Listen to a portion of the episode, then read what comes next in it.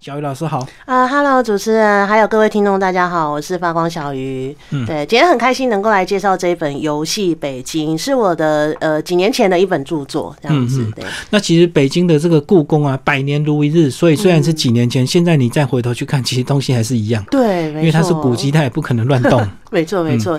但是这本书是呃两位作者，是不是要先帮你另外一位朋友介绍一下这个马杜莎？当然喽，好，我的其实另外一位作者呢，他叫做马杜莎，那呃大家也可以。叫他小马，其实呢，他是一位非常呃有才华，而且呢，他其实呃以前是担任高中历史老师，所以我们这本书里面有很多的历史背景的文章，其实都是由他来书写。嗯，然后加上我本身其实是国文老师，所以呢，关于诗词的部分就会由我来写，所以我们两个就各呃各分其职，这样分工合作完成这本书。嗯嗯嗯，那为什么会两个突然就锁定北京这个呃去做一个这样的一本书？呃，其实那个时候是马杜莎他先找我，因为我们都很喜欢看那个清宫剧。嗯，然后呃，我们那我以前在看清宫剧，我自己以前有个习惯，是我一边看我一边做笔记。嗯，所以我会写一些，我会把一些历史的背景记下来，或者是把里面提到诗词，我就记下来。嗯，那以前呃比较有写部落格的时候，我就会跟大家分享。所以后来我们就会觉得说，哎，那这个其实是不是一个可以试着发挥的部分？然后如果大家呃，尤其喜欢看清宫剧的朋友到北京去，然后到紫禁城，就可以想到相关的一些诗词或历史这样子。可你那时候做笔记不会越写越越吐血，就是什么都乱演，或者是那个朝代错乱，或者是这个人物角色不对这样。嗯，会有时候还是会。那其实因为像我会先就我自己的专长来，所以我主要会从历史跟文学，然后呃，我觉得历史会比较多出入啦。那文学的部分就还好。嗯，对，所以呃，确实有的时候有一些气真的会差很多，然后就变就要呃去查一下史料，然后再反正就是自给自告诉自己，然后也告诉一些喜欢的朋友，告诉他们说其实里面有些是有问题的这样子。所以等于也是帮自己做功课。哎，对，真的，因为做了之后你会去就去再去搜寻嘛。对，而且我有时候上课啊会跟学生分享。然后学生就会觉得说会有互动感，对。然后有时候他们就会说：“老师，你这样看电视会不会太累了？”对对对，我就会觉得说，这其实也是可以呃促促促使自己可以用功的一个机会。嗯，其实这本书还蛮特别。你们在一开始还做一个行程规划路线，然后还要先做一个心理小测验，对，然后测验完之后再挑一一条适合你的路线去走，这样子。没错，没错。因为呃，其实我们我这个景点，其实我们两个人去了几次北京，然后对，当然因为书的篇幅有限，事实上我们有一些景点没有办法放进去，那我们就会觉得说，哎，说不定你比较喜欢的是皇城里头的故事，你喜欢宫里头的，那我们就会建议你，那你就。是可以到几个相关的皇家的那个园林，或者是紫禁城相关的宫殿，但是我们在里面也有写一些。嗯，皇城之外的故事，所以我们就会想说，哎，大家可以来玩玩这个小测验，然后可以选一个可能自己比较喜欢的路线去走。就是绕着北京，还是有很多这个周遭的景点也是被你们介绍进去的，对对对。嗯嗯，那其实北京的这个不不只是北京啊，整个中国大陆变化都非常快，对不对？对，没错。那这个一年就多一条捷运，或者又多一条地铁这样子。嗯，其实北京的话，我觉得在中国他们有几个古城，我觉得还不错的是，他们在对于旧城区是有一些维护的，所以旧城区的基本上他们改建的部分会比较少，但是呃，离开了旧城之外的区域，其实就会有不一样的发展。其实北京就还蛮明显的。对，从一环、二环、三环，现在已经到第六环了，是不是？对，没错。可是其实最主要的，呃，我们大部分的人也许第一次、第二次去，我们其实都是在那个一环、二环之内。对，那它其实就是旧城区。嗯，对，嗯。而且所以到北京还蛮适合自由行啊，这个呃捷运就很方便。对，没错，没错。那其实呃捷运、呃地铁、公车都很方便，而且如果你有买他们的那个卡的话，其实那个可以折扣。嗯，所以到那边去的话，其实。嗯，用走的当然可以，不过会比较辛苦。哦，他们看起来小小的一站，可是走起来蛮累。对，真的。所以他们，我我之前就是曾经走过，后来学乖了，就想说还是坐公车吧。对，而且我我这几年当然也有几次去去大陆玩的经验。我觉得去那边最痛苦的就是我们有时候买东西啊，我们一定是买现钞，因为我们没有支付宝什么，结果商家就不找我钱。因为他没有一脚两脚找你，对，所以害我都觉得好吃亏啊。哦，他们现在基本上都用支付宝或微信支付，对对啊，所以所以老是什么十块九九或九点九，嗯，我付了十块之后，他一脚也不找我，因为他没有一脚。对，其实真的变化很快耶。嗯我大概几年前去的时候，这个情况还没有那么多，所以我还是可以拿现钞去去支付。对，嗯可能这几年真的变化非常的大。对，所以他们根本不会准备零钱，因为他们也没有预期会有游客、外国游客去买这样子。对他们就是很习惯随手反正带手机就 OK 对，手机刷就好。嗯。嗯，对。好，那接下来我们就来介绍这本书的重头戏，也是重点，当然就是指我们的故宫，对不对？嗯，没错，北京的紫禁城，嗯。那其实，呃，北京的紫禁城，我会特别加一个北京，是因为其实，在更早之前，其实南京也有一个紫禁城，哦，已经毁掉了，对对对，变公园遗迹了。对，所以后来，呃，我们现在大部分提到的就是北京的紫禁城这样子，所以大部分人都不会特别讲这样子。那呃，北京的紫禁城刚好明年适逢它建成完成六百周年，它是一四二零年的时候完成的，对，所以呃，我觉得也蛮值得再去看看的。尤其我那么多年去，呃，有些地方哦，呃，之前去还没有开放，但是现在其实有一些又开放了。哦，有些区可能这个锁起来就对。对对对，因为他们陆陆续续都在呃轮流整修或整顿，嗯。嗯哼，所以大部分如果你跟团，你最多只会沿着中轴线走这样子，而且会非常快，大概一两个小时就要从这个午门一直走到这个神武门。真的吗？嗯，哦真的？游客好多、哦。对，而且如果你要你想要看到那个内部的话，你必须要想办法挤到最前面去，对不对？对对对，嗯，对。我其实第一次去的时候啊，我那时候跟我朋友两个人，另外一位朋友，我们就是慢慢走，然后我们那一天光逛中轴线加上呃五英店，就是在呃前朝的旁边一个皇家出版社的地方。我们其实大概走这几个地方，加上我们两个又很爱拍照，我们这样就花了一下午。嗯，对，所以我其实是去了好几次之后，我才大概把整个紫禁城逛过，简单的逛过一遍。嗯对嗯。对对，所以你那时候为了写书，你没有请导览吗？呃，其实我自己有先做功课，嗯嗯对对，那所以我那时候没有特别请导览。嗯，对，那呃，我自己因为我自己对这个中国文史本来就很有兴趣，所以我看了一些他们之前的相关的书，所以再加上他们有一些介绍，其实旁边有一些牌子的介绍，我觉得也还 OK，蛮想呃，也就是入门啦，所以我后来自己在。呃，看了一些书之后，我觉得应该是可以应付。而且我觉得他们现在蛮多景区都有 QR code 啊，可以自己扫、嗯自己听语音，对不对对？对对，所以其实都很方便。嗯嗯嗯。嗯，好，那我们就来介绍这个呃呃，整个故宫到底最近有没有哪些这个轻工具是跟故宫有关系的？最近因为我们我以前的印象是 还停留在后后宫甄甄嬛嬛传，对，那后来的这个这几部我就没有追上了。真的哈，其实我这最近一阵子我也没有特别看，但是也许今年，也许年初比较红的，大概就是《延禧攻略》跟《嗯如懿传》，对，那其实也都是属于清宫剧。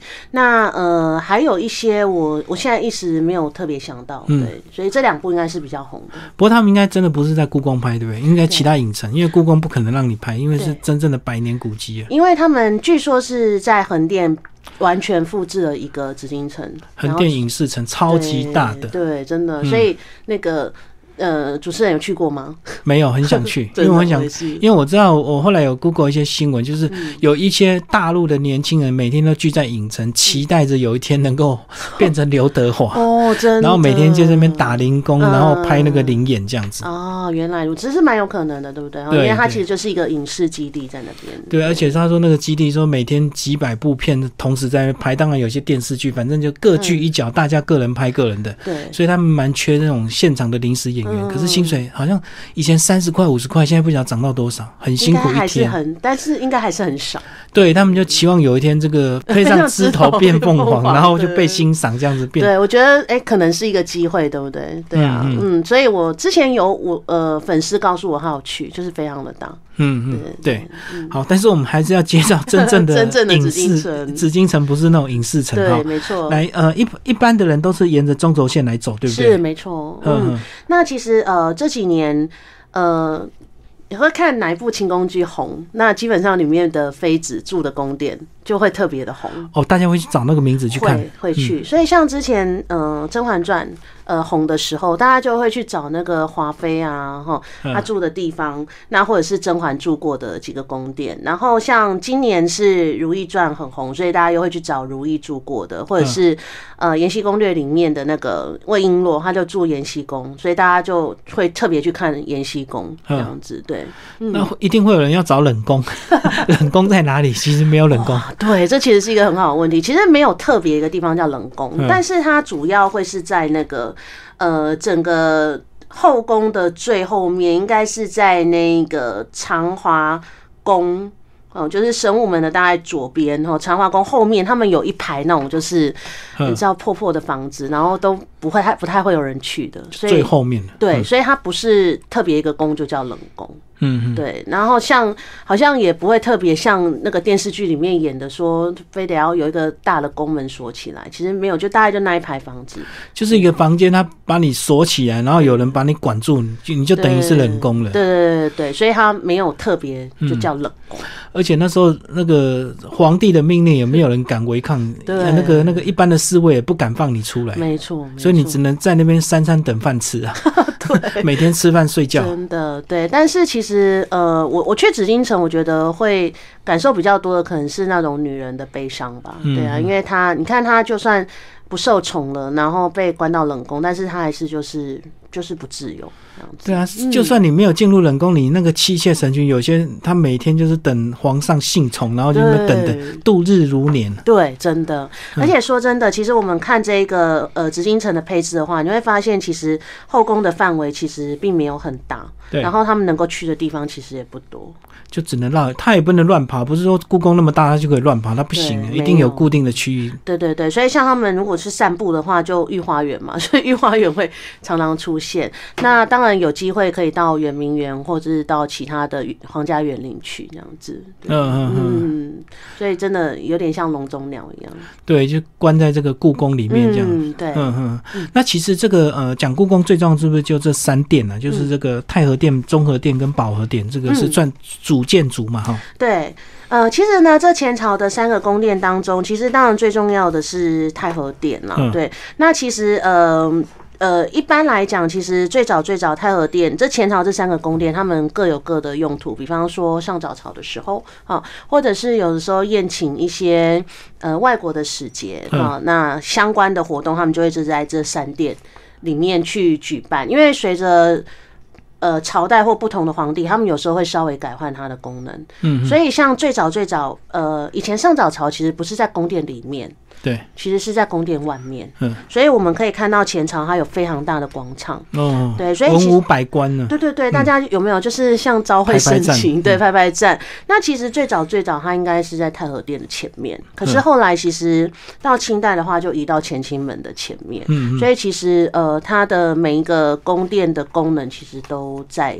都会稍微有一些变化，嗯嗯，功功能也会有一点变，而且明朝跟清朝也有改过名字，这样。对对对，没有错。嗯，那我们有看到这个很明显，这个东六宫跟西六宫，是两边什么差别？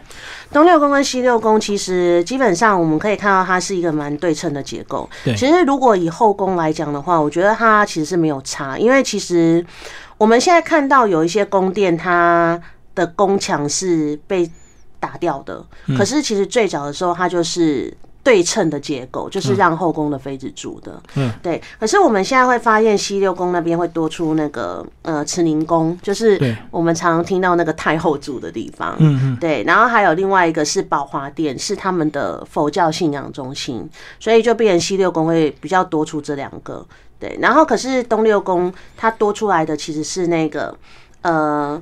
就是呃外东路，也就是九龙壁、黄吉门这一带，对这一带叫外东路。那外东路其实是后来乾隆他盖来退休的时候住的，嗯，对。所以呃除了呃后妃住的那个宫殿是对称之外，那东西六宫其实差别大概就是这样子而已。嗯嗯，对，基本上都是属于就是皇帝的家，对，所以都是妃子住的，并没有特别分说谁要住东边，谁要住西边。嗯，基本上应该是没有。对，那呃，当然，我们去看历史，我们会发现有一些宫殿里面，基本上他就常常住的是比较重要的妃子，然后有一些宫殿常常就是住的比较不受宠的。嗯，对比方说延禧宫，基本上满场都是不受宠的妃子住的。是，对，所以像呃，我们看《延禧攻略》里面，魏璎珞住在延禧宫，那其实就是很特别的例子。嗯嗯，对对对。然后像有一些皇后啊等等的，他们也住过永寿宫，也有的住过这个承乾宫，所以其实不太一定。对，不太一定说皇后一定会住哪一个宫。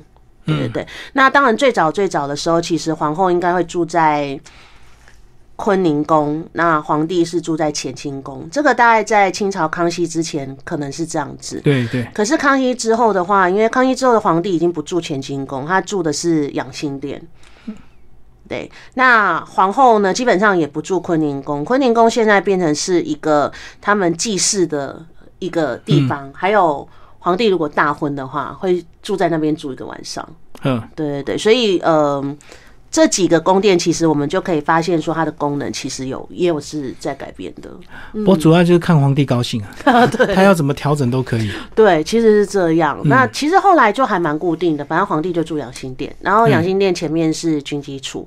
他就很容易可以 call 他的大臣来，随时要商讨军机啊。对对对对对，没错。嗯，那我们把再把这个范围再放大一点，就是到这个王府跟庶民生活这个天子脚下，等于是大概一环之内的一个范围，对不对？没错，对，就是沿着那个地铁的那个一号还二号线，对，刚好就是一个呃内城，对。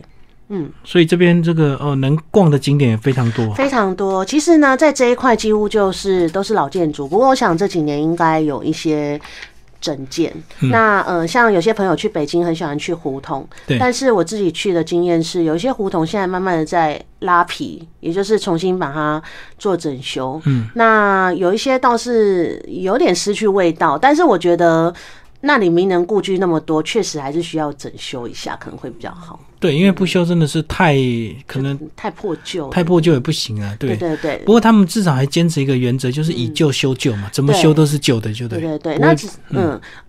那只是说，呃，其实有的地方变得比较观光一点，也许比较多店之类的。但是我还是觉得那些故居，如果以我来讲的话，我会觉得还蛮值得去。嗯，对。不过我觉得北京管理的很好，是说至少它的天际线啊都很一致，对不对？它不会有那种突然的一两栋大楼这个很高这样突出来，在这个胡同或在这个。对，所以内城基本上对有管制。对，所以你呃，像如果我的记忆没错的话，如果你到比方说东直门之外，因为像之前我去长城。的时候，嗯，我们坐那个长途巴士，我们就在东直门那边坐。其实东直门之外，它就几乎都是高楼大厦，嗯，所以那个感觉落差很大。对，那如果在主要范围之内，基本上都限建了，那个高度不能够超过多少？对对对对，所以看起来就还蛮和谐的。嗯嗯，虽然有新界主，但是整体天际线非常的和谐。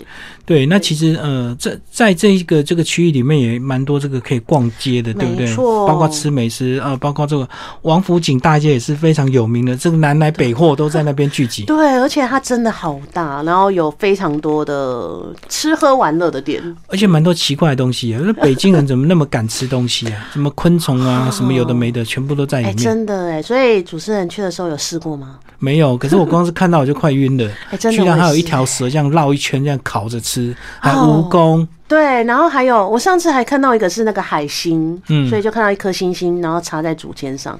对啊，我觉得他什么什么都敢吃啊，真的很厉害。真的，他那种蝎子、那种那种这蜘蛛，那都基本感觉对基本款。嗯，对，我觉得可能就是民族性吧，他们就特别爱尝试这一些，对不对？嗯嗯。所以那个呃，他那边其实从高档的百货到一般的平民小吃都有，我觉得还蛮冲突的。对，你要便宜的，要贵的都有。对对对，而且那边我觉得主要的，大概对观光客来讲最最好逛的、最好买的一些，像是纪念品或者是小吃啊。对，那甚至你想要去买一些 fashion 一点时尚的东西，还有很重要的是那边我记得有好几间大型书店。嗯，对对对，像我就都会去逛书店，可是，一般人不会去逛，因为都简体字也看不懂。对，真的，对我就是职业病这样子，对，就好奇会逛一下。对，而且刚好我是中文系的嘛，所以对我来讲，可能那个比较没有差那么多，阅读上没有什么问题。嗯嗯嗯，就很熟悉的那个字，很熟悉。对，好，那我们刚刚介绍那个王府井大街，其实有很多这个平民小吃啊，那你有没有比较推荐那个北京比较道地这个呃比较正统的小吃啊？小吃啊，其实我那时候呃。我其实大部分自己一个人去，所以我真的就随便买。嗯，对，所以呃，印象之中，呃，有一些小点我觉得还不错，但是有点忘记店名了。比方说，嗯，我特别喜欢吃那个就是金糕，就是鲜榨糕。嗯，对，因为我喜欢吃那种酸酸甜甜的。对对对。然后像有一些呃云片糕啊，或者是驴打滚这些，我们好像在戏里面可以看到的。其实我那时候都有去试。嗯，对。那呃，有时候如果有机会去呃鲁迅茶馆，或者是去看。看一些这种戏的话，其实我觉得都可以常常看，我觉得还不错。嗯，对，然后可以大概呃知道说，哎，他们因为有一些是是宫里头也会吃的，所以你就大概可以知道说，哦，原来他们甄嬛他们吃的是这个东西。哦，甄嬛那时候吃什么阿胶啊？所以那个山东阿胶那个卖卖翻了。对，真的。然后嗯，我其实后来有机会去山东，其实我也真的去买阿胶。对啊，结果是驴皮，是不是？对，驴皮熬煮熬煮的。对啊，嗯。不过听说蛮蛮补蛮养生的。对，真的，那呃，那山东那边其实真的蛮多店都有在卖。除了小点心之外，其实我觉得像呃，当然有一些还不错的一些道地的一些小吃啊，哈，呃，炒肝啊，或者是当然去北京吃呃烤鸭，其实我觉得也都是不错的选择，都可以尝试看看。嗯嗯嗯嗯。然后呃，你这边还有介绍这个北京大学，你应该更有感哦。对，北京大学的学生到底有多厉害？北京大学的学生有多厉害？其实我没有真的去接触哎，但是我听听。听说了一些北京大学学生的故事，我觉得他们，嗯。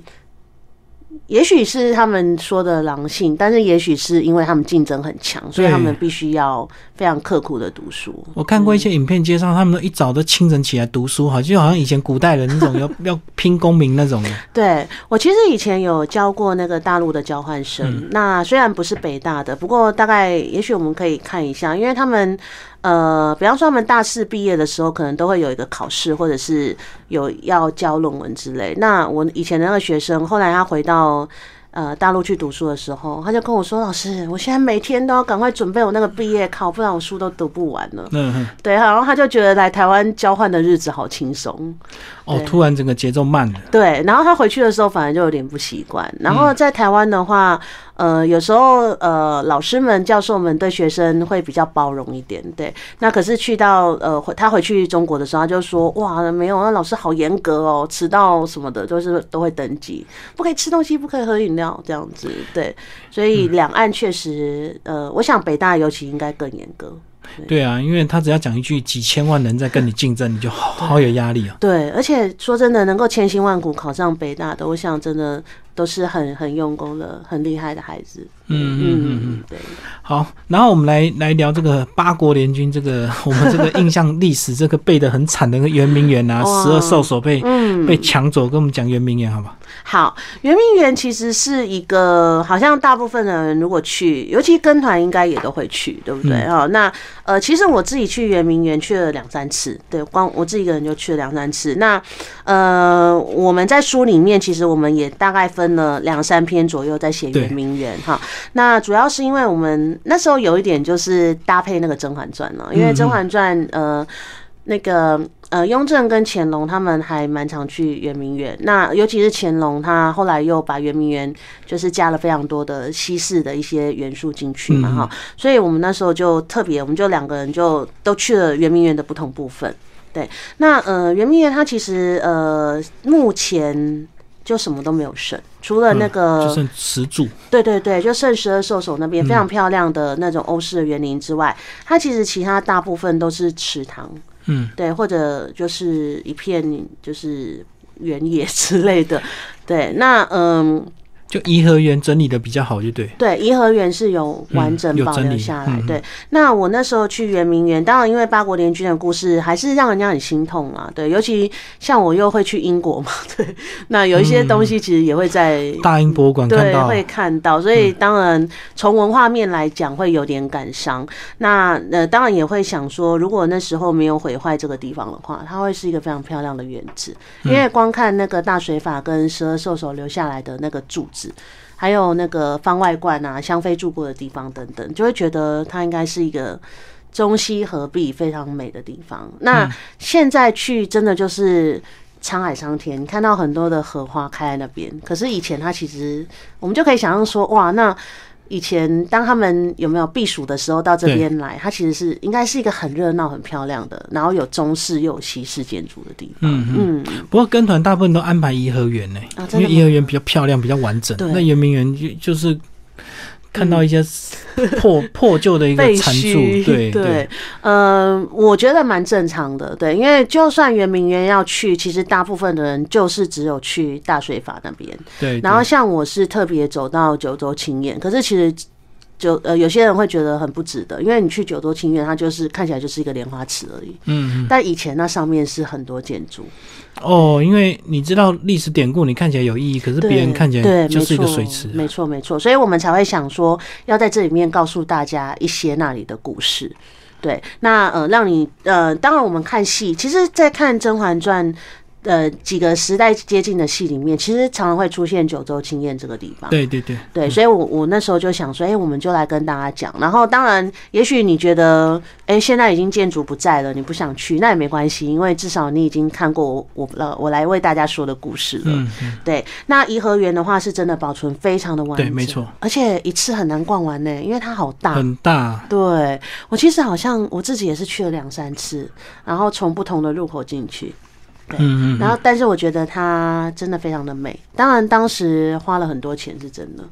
哦，因为每个景区都要另外再门票，是对。嗯，对，那它的对建呃，它我说它建造的时候也花了非常多的钱，甚至也曾经用到一些军费等等的。嗯嗯，哦，当初那个对，当初慈禧她后来在修建的时候，对对对，后来她有整修过，对，是是是，对，可是真的非常漂亮，嗯。所以其实这本书啊，其实哎刚好又全彩，然后又蛮轻薄，所以还蛮适合带着去那个自助游边翻边看，对不对？尤其看到我看到这个呃在故宫那个部分，其实呃小雨老师介绍非常详细。真的，我我真的好希望有人可以带着我的书，然后呢，哎跑去故宫，然后告诉我说，哎你是参考这一本书，因为呃我们当时两位作者花了很多的心思去爬书清代的历史，然后把它加进去。所以如果你喜欢清宫剧，然后你又带了这本书，然后你逛了那些宫殿，我觉得。你可以得到更多的相关的知识，然后当然你也可以有更多的想象，这样子。对，因为如果你不了解，你看久每个宫，你就会觉得都一样。真的哎，我觉得我自己在那边，我第一次去的时候，我觉得那个门啊什么的走廊啊。都长得一样，嗯，对，一不对，一不小心就觉得好像会迷路，所以觉得古代那些宫女真的太厉害了。嗯嗯，所以你能够想象晚上他们点着灯笼在那个故宫里玩来玩去捉迷藏，对，真的有内建 GPS 导航，真的。我其实后来去的时候，因为我后来自己再去，我其实当然我就买了地图啦，对，然后呃，我会特别对照那个门的名称，所以走起来当然就比较不会迷路。对，可是真的会想象说，以前的他们不可能随时带着一个地图。嗯，对对对。哎，所以你那时候在在整理这些资料，你到现场，你有去马上去点刷那他那个语音吗？嗯，会，他们讲解，对对对，还是会。嗯，因为他有的会讲一些比较呃深入一点的故事。对，那也许我们刚开始在看一些比较简单的导览是没有的。对，所以我还是都会去尽量去看他们的导览故事，然后回来之后再自己做功课。嗯，而且这几年北京的空屋好像也有改善哦，这个空屋比较好一点。对我其实我记得我之前刚去的时候啊，我我我是夏天去的，然后我就想说天空看起来雾蒙蒙的，我那时候没有想到空屋这件事，嗯，然后就想说，哎，好像阴天呢，不用擦防晒，然后我们就出去玩了一天，然后回来之后就嗯。脸黑的，对，发红，对，所以其实这几年应该好多了。对他们好像强迫签了很多工厂，关了很多工厂。嗯，对对，所以我想，嗯，他们还是有想要来维持一个，呃，希望能够有一个比较好的空，呃，天空这样。重点是首都嘛。对对，嗯嗯嗯，没错没错。好，今天非常谢谢我们的小鱼老师为大家介绍他的游戏《北京穿越清宫步步行》，然后华晨出版，谢谢，谢谢。